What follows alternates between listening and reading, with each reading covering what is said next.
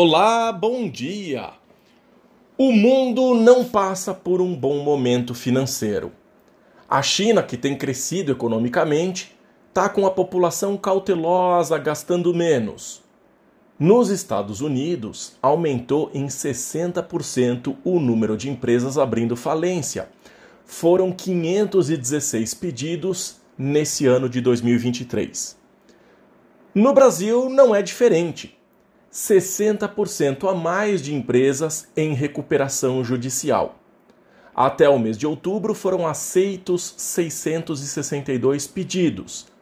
Eu disse aceitos porque alguns ainda estão em andamento, ainda está em tramitação. São casos famosos de grande repercussão, como o da empresa 123 Milhas e Starbucks, com dívidas que se aproximam de 2 bilhões de reais.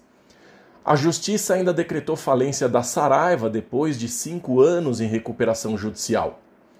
Nesse momento, você deve estar se perguntando: e daí? O que é que eu tenho com isso? Daí que existem impactos diretos e indiretos em toda a economia. Os impactos diretos são aqueles que afetam diretamente as pessoas. Quem comprou viagem pela 123 milhas de forma antecipada, por exemplo, não vai conseguir viajar, perdeu dinheiro e vai precisar entrar na justiça para tentar receber o valor. Empresas que vendem matéria-prima para Starbucks podem ser grandes, podem ser pequenas, e a cafeteria não tem caixa para honrar os seus compromissos financeiros.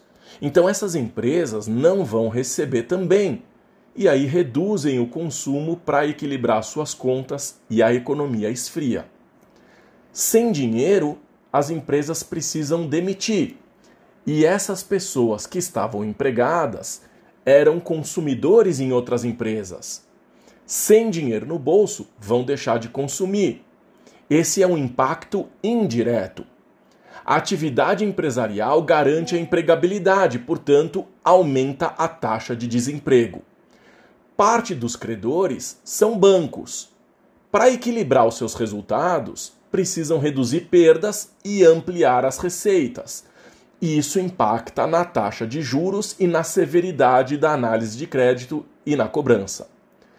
Isso por si só já é um grande problema porque o aumento do insucesso das empresas é causado em parte pela alta taxa de juros. Vender à vista reduz o número de compradores, então é preciso financiar o cliente.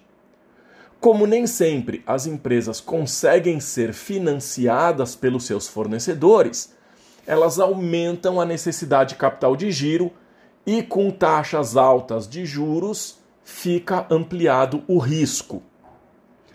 As contas não param de chegar, especialmente os tributos. Então, alta carga tributária dificulta ainda mais os negócios. Se o cliente não honra o seu compromisso com a empresa, a sua dívida aumenta até o ponto que não consegue mais pagar. A inadimplência, portanto, é outro fator que amplifica o aumento da necessidade de capital de giro das empresas até que ela fique insolvente. Em suma, três fatores levam a esse alto número de empresas falindo: a inadimplência, a alta carga tributária e a alta taxa de juros.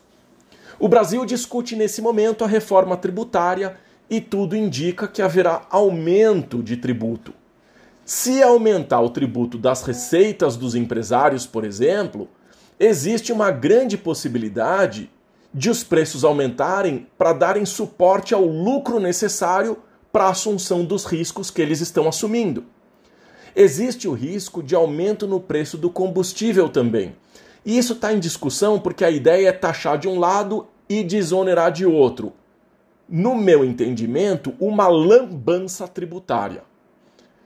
Temo por um aumento na taxa de desemprego que nesse momento está em queda. Daniel Duque, pesquisador do Instituto Brasileiro de Economia da FGV, disse que o crescimento do desemprego está acelerando. De acordo com ele, estamos chegando perto do limite de crescimento sem que esse avanço exerça pressão sobre a inflação. O desemprego deve parar de cair e apresentar uma estagnação já no início do ano que vem. Particularmente, entendo que existe uma possibilidade de aceleração do desemprego, o que é muito ruim. Vamos em frente, vamos ver o que acontece. Eu, particularmente, estou sem grandes expectativas. Lembrando que nos últimos 12 meses o setor público consolidado registrou déficit de mais de 100 bilhões de reais. Desejo uma ótima semana e até o próximo quadro.